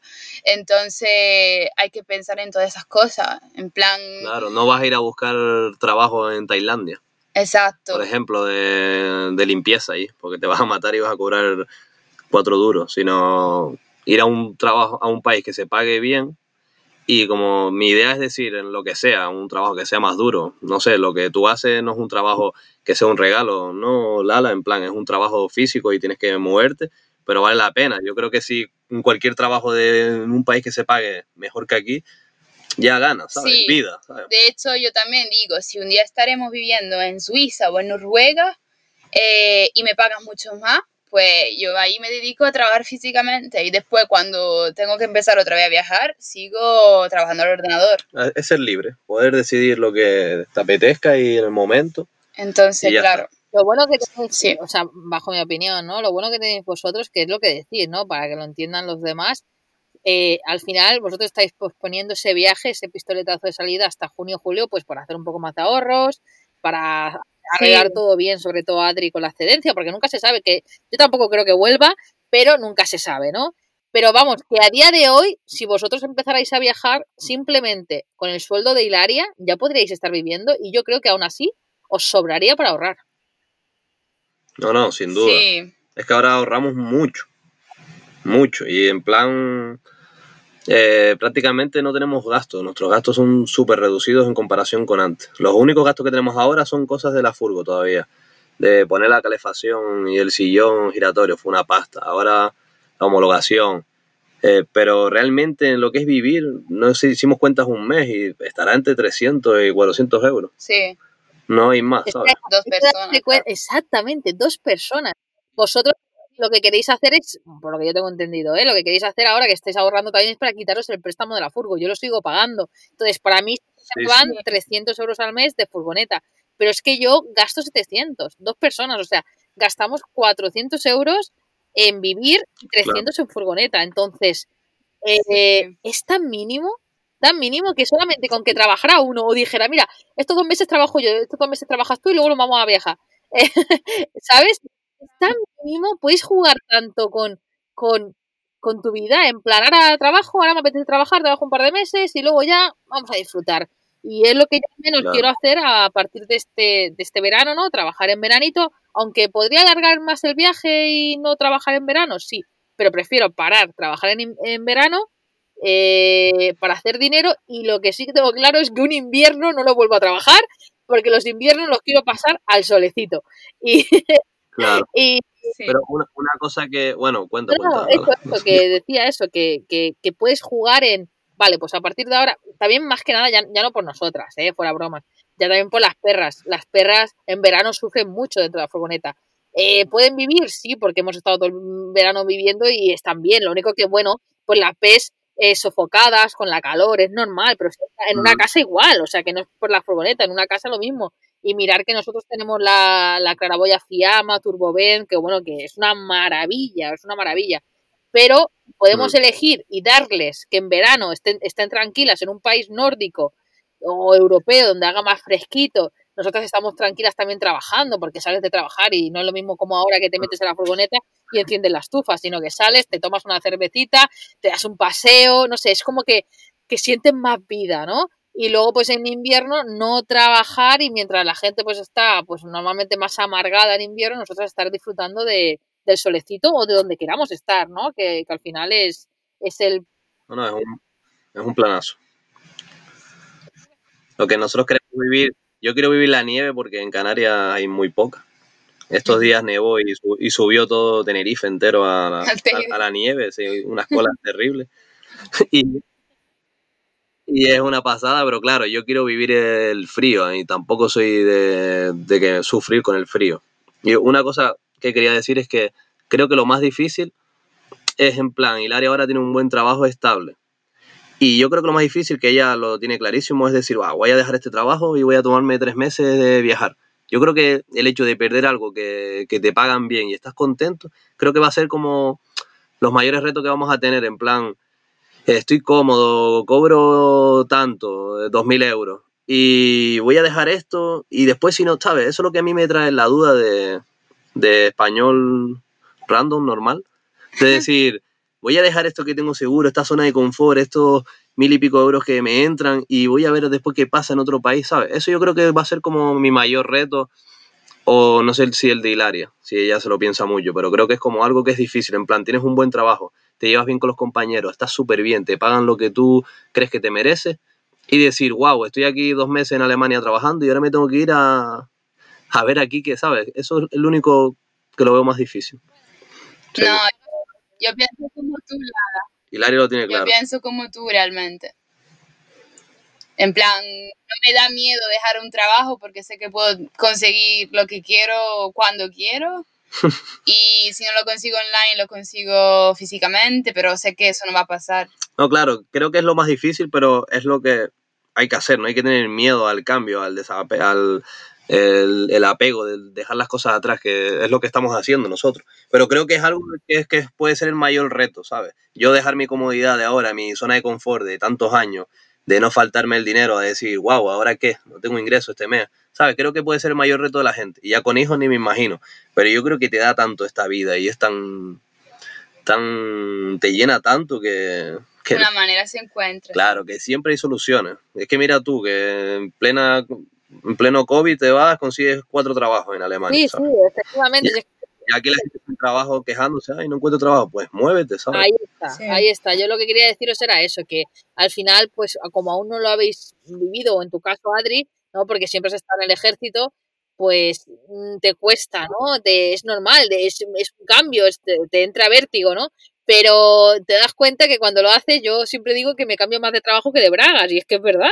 O sea, consigo trabajo como quiero. Y, y, y, la, y la mayor mía, y lo que sí que digo que tengo muy reciente también, es que cuando volvimos a España, la gente me decía que estaba loca en el en pleno coronavirus, en, en la primera pandemia, ¿no? En la primera fase, en a dos días de que aún quitasen el estado de alarma, que las fronteras estaban cerradas. Yo crucé ahí sin homologación, sin nada, eh, convencida de que iba a llegar a España y que, y que yo iba a encontrar trabajo, que la gente me decía, pero ¿cómo vas a encontrar trabajo si está todo el mundo cerrado y inerte? Y efectivamente, Eli a los dos días, o sea, llegábamos el sábado y el martes ya empezó a trabajar. A mí me salieron cuatro o cinco trabajos, cuatro o cinco trabajos. Obviamente no son trabajos que digas, wow, voy a, voy a tener un trabajazo y voy a vivir cómoda, ¿eh? No, trabajos, pues lo que yo quiero, trabajos de temporada, de repartidora, en una fábrica, me salieron varias opciones. Y al final acabé cogiendo el que más me interesaba según lo que yo quería hacer, que era empezar con los proyectos, que a día de hoy ya tengo, ¿no?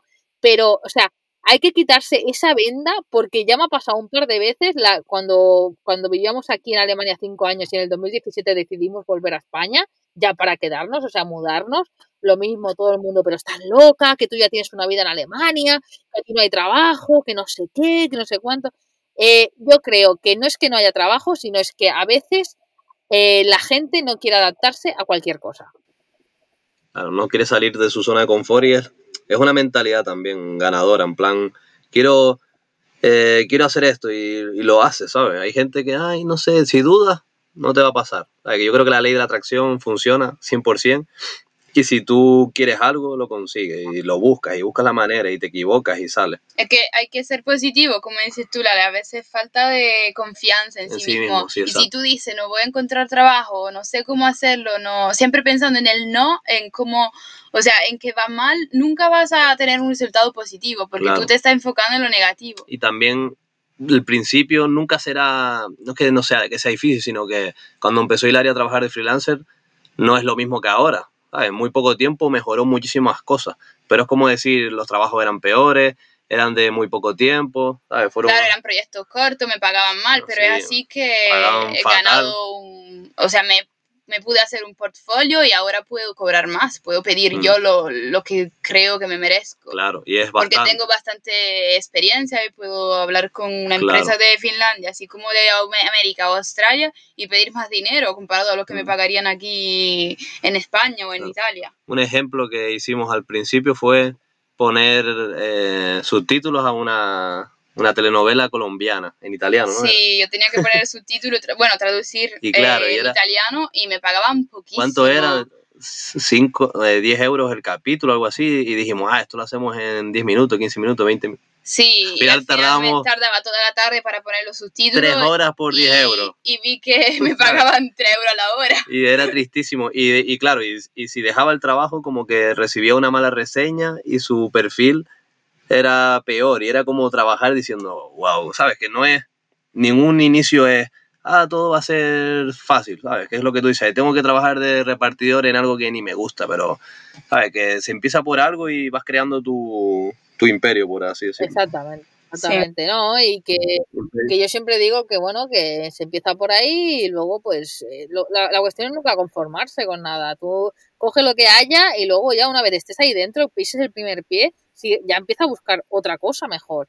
Y, que al final todo son experiencias y son bases que te van a aportar algo en la vida. Sí. Mm, exacto, eso es lo que hizo Hilaria, que empezó con algo, bueno, esto cada vez es mejor, hay otra cosita, no sé qué, sale otra cosa y siempre tener algo y después buscar lo mejor, ¿sabes? Lo bueno de ser freelancer es que no te casas con nadie y no tienes contrato de esa manera y tú dices, ah, pues este me paga mejor, ¿qué hacemos? Este me paga 15 euros la hora y este día, pues mira, lo siento, usted me paga 15 y te vas, ¿sabes? Sí. Tan fácil como eso. No, no, efectiva, efectivamente, Adri, yo, yo creo que... Que tú haces lo mismo, ¿no? En tu, en tu trabajo. En plan, este me va a pagar más, pues hasta luego. Exactamente, es que yo cuando llegué aquí, pues eh, de hecho yo el trabajo esta última vez que subí, estaba con Íñigo en la playa, hice un par de llamadas le dije, ya tengo contrato, ya me lo envían por email. Y el Íñigo se quedó, ¿cómo? ¿What? En plan, pero si me acabas de decir que acabas de decidir que tú vas a y ya tienes trabajo y te lo están enviando por email, le dije, sí. Digo, porque ya sé dónde buscar, sé que es lo que, donde hay trabajo y, o sea, que necesitan trabajadores urgentemente, pero obviamente no me conformo con cualquier cosa. Una vez llegué aquí y vi otras cosas, pues ya que me van a pagar eh, un poquito más aquí y encima voy a estar más a gusto, ¿no? Y, o el... Claro, siempre pide, tú siempre pides foto del retrete, ¿no? Que sea como... ¡Qué buena! ¡Qué buena, qué buena esa!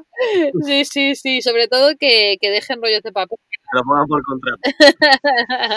A ver, ¿cómo tienen su retrete? muy buena, muy buena, sí, muy buena esa.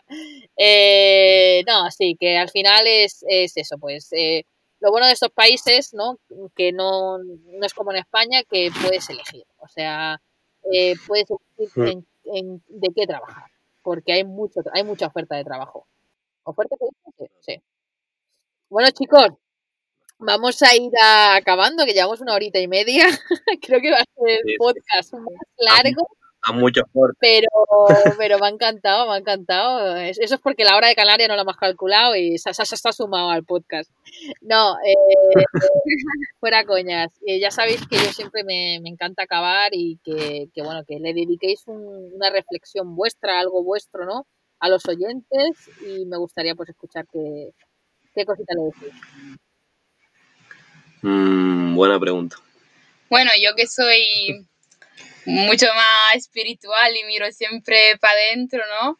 Eh, diría que es súper importante, como hemos mencionado antes, pensar en, en que tú puedes. En plan, si tienes un sueño, tienes que confiar en ti y pensar en lo positivo. Y de esta manera siempre vas a encontrar una solución y siempre vas a ver que se abren las puertas, las oportunidades. Eso es mi mensaje, porque, eh, bueno, es el mensaje, es, como la filosofía que siempre yo he, seguido de cuando soy pequeña y siempre he logrado hacer lo que quiero. Y claro, estoy orgullosa de haber hecho tantas cosas ya en mi vida y que, bueno, que tengo todavía mucho que quiero hacer. Y esta es mi mentalidad y sé que de esta manera es posible hacer las cosas. Ante que todo hay que creer en, en sí mismo y de ahí de verdad que el mundo se ve con ojos diferentes. Hmm. Mi, mi reflexión es que, mm, ¿cómo lo explico? Que nos deberíamos de preguntar cada uno si estamos contentos con lo que hacemos en este momento y con lo que queremos, si estamos haciendo lo que queremos, lo que nos gusta, eh, tu pasión. Si te gustan los coches, pues monta un taller, cómprate, ¿sabes? No sé, pero que busques tu sueño y, lo, y lo hagas, porque hay que pensar siempre en, eh, la mayoría del tiempo la gente dice, no, ya lo haré, no, eh, dentro de no sé cuántos años, cuando ahorre, no sé. Yo creo que hay que, pensar lo que queremos y ir a por ello en el momento, ¿sabes? No perder el tiempo y los años pasan volando. Y siempre estamos con, ah, ya lo haré, ya viajaré, ya iré a Tailandia, ya hay que hacerlo, ¿sabes? Y hay muchas cosas que, que nos lo impiden, que son que los préstamos, todas esas cosas que nos metemos para comprar cosas, ¿sabes? Que el dinero y todas esas cosas que nos frenan, no es no es lo importante, lo importante es cumplir lo que tu sueño y hay muchas formas de realizarlo, ¿sabes? Que no nos pongamos barreras y, tenemos que ir a por nuestro sueño. ¡Qué bonito! ¡Qué bonito! me encanta, me encanta. La verdad es que me encanta vuestra filosofía de vida, chicos. Me encanta haberos conocido, sois geniales. Eh, me encanta la Eli, la Eli siempre se lo digo, mis canarios. mis canarios. ¿Cómo es la Eli? Que siempre la, la, cago y digo mis canarios me va a enfadar. A, Hilaria siempre le digo, digo canarios. Canariones.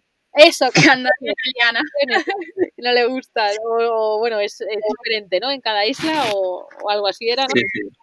Sí, sí, en cada isla tiene su nombre. En, general, todos los de las Islas Canarias somos canarios. Canarias. mi abuelo, mi abuelo le, llamaban el canario, pero porque no tiene nada que ver con la isla, sino porque criaba criaba canarios. Pajarito. Exactamente. Y nada, que de verdad que me, hace mucha ilusión grabar este podcast con vosotros. He visto todo vuestro proceso. Eh, tengo muchas ganas que deis el pistoletazo de salida, que nos encontremos por Europa, porque seguramente será así para esas fechas. Y nada, que, que, ya os queda nada, que la cuenta atrás está, se está iniciando y que nada estáis rodando. Así que paciencia, seguir ahorrando un poquito más y para adelante, chicos lo tenemos más cerca. Nada, nosotros estamos súper contentos de haberte conocido, de la amistad hasta que tenemos sin habernos visto, que es impresionante. Sí. El cariño que te tenemos sin, sin conocernos es algo, no sé, es como conocemos a mucha gente que conectamos tan bien que es algo impresionante y que te queremos mucho, Lala, y gracias por la oportunidad. Qué bonito. Y nada, Hilaria, di algo. nada, esperamos cruzarnos pronto. Y también te queremos a ti, Eli. Claro, es una familia, las cuatro. Puedes hablar, Eli, puedes hablar. Que ya ¿Puedo más, por favor? Se liberó. Una hora y media callada, la pobre. Una hora y media callada y las perras están súper revoltosas y las estaba intentando calmar para que no... Imposible. Porque están pidiendo salir ya.